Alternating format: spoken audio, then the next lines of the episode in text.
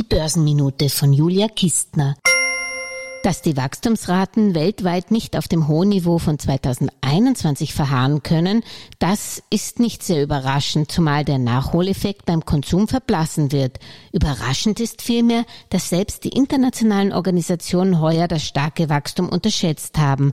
Das wird sich allerdings 2022 abschwächen, was immer noch Jammern auf hohem Niveau ist. Laut Bloomberg Konsensus reduziert sich das Wirtschaftswachstum in der Eurozone von 4,7 auf 4,4 Prozent 2022 und in den USA von 6,2 auf 4,3 Prozent und in UK von 4,2 auf 2,3 Prozent und in China von 8,5 auf 5,6 Prozent.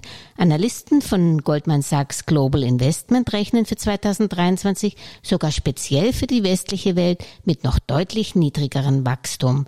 UK und Eurozone dürften mit 1,7 Prozent wachsen, die USA mit 1,9 Prozent 2023. Das erste Quartal oder die erste Hälfte nächsten Jahres Dürften die Kapitalmärkte also noch gut laufen, dann könnten sie schwächeln, weil sie ja der sechs bis neun Monate der Wirtschaftsentwicklung vorauslaufen. Als Langfristanleger schaut man, dass man Konzerne im Portfolio hat, die ihre Preise auch bei Inflation durchsetzen können. Wobei, wenn man nicht einmal die Entwicklung des Delta-Virus in den nächsten Wochen voraussagen kann, sind Prognosen bis 2023 auch mit Vorsicht zu genießen.